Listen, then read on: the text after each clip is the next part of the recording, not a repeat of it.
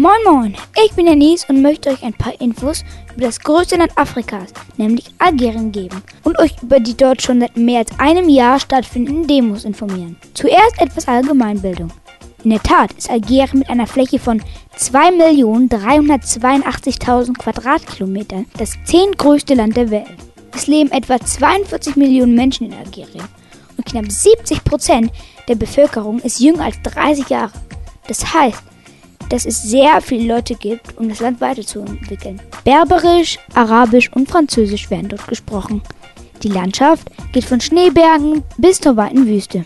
Und schöne Strände gibt es auch. Doch leider ist es dort nicht sehr touristisch. Kommen wir zum politischen Teil. Die 20 letzten Jahre war Algeriens Präsident Abdelaziz Bouteflika in der Macht. Als er vor einem Jahr zum fünften Mal als Präsident kandidieren wollte, was eigentlich nicht erlaubt ist, sind die Leute auf die Straße gegangen, um Nein zu sagen. Es reicht. Seit dem 22. Februar 2019 demonstrieren Männer, Frauen, groß und klein. Es sind unglaublich große Demos jeden Freitag. Die Besonderheit dabei ist die friedliche und fröhliche Stimmung, die bei den Demos herrscht. Jede Woche werden neue Lieder vom algerischen Volk gesungen mit ihren Forderungen. Auch am Dienstag ist Demotag. An dem Tag demonstrieren hauptsächlich die Studenten. Jetzt allerdings mit der besonderen Situation, nämlich Corona, hat das Volk beschlossen, die Demos aus Eigenschutz zu beenden.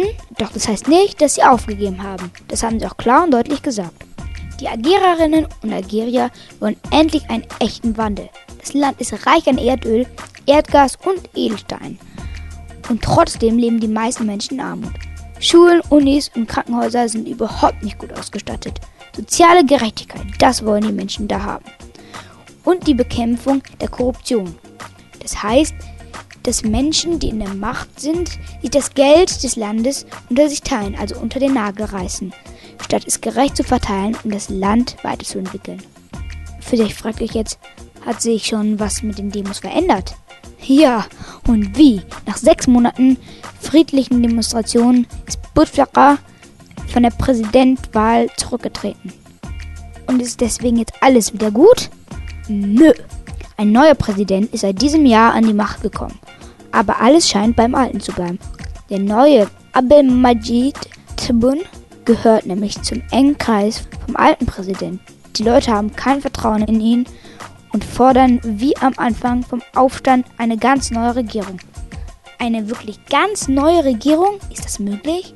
Natürlich geht das, sagt das Volk, aber es braucht Zeit und gute Organisation. Die jetzige Regierung versucht mit allen Mitteln, den Aufstand in Algerien zu unterdrücken, mit Polizeigewalt und Gefängnisstrafen von Demonstranten und anderen Freiheitskämpfer. Was ich mir für die Zukunft in Algerien wünsche? Meine Mutter kommt aus der Hauptstadt Algier. Meine Familie und ich wollen auf jeden Fall, dass die Forderungen des algerischen Volkes gehört werden. Eine neue und gerechte Regierung, die vom Volk selbst gewählt wird, nicht vom Militär. Und soziale Gerechtigkeit und Freiheit. So, das war mein Bericht über Algerien und die Demos. Tschüss!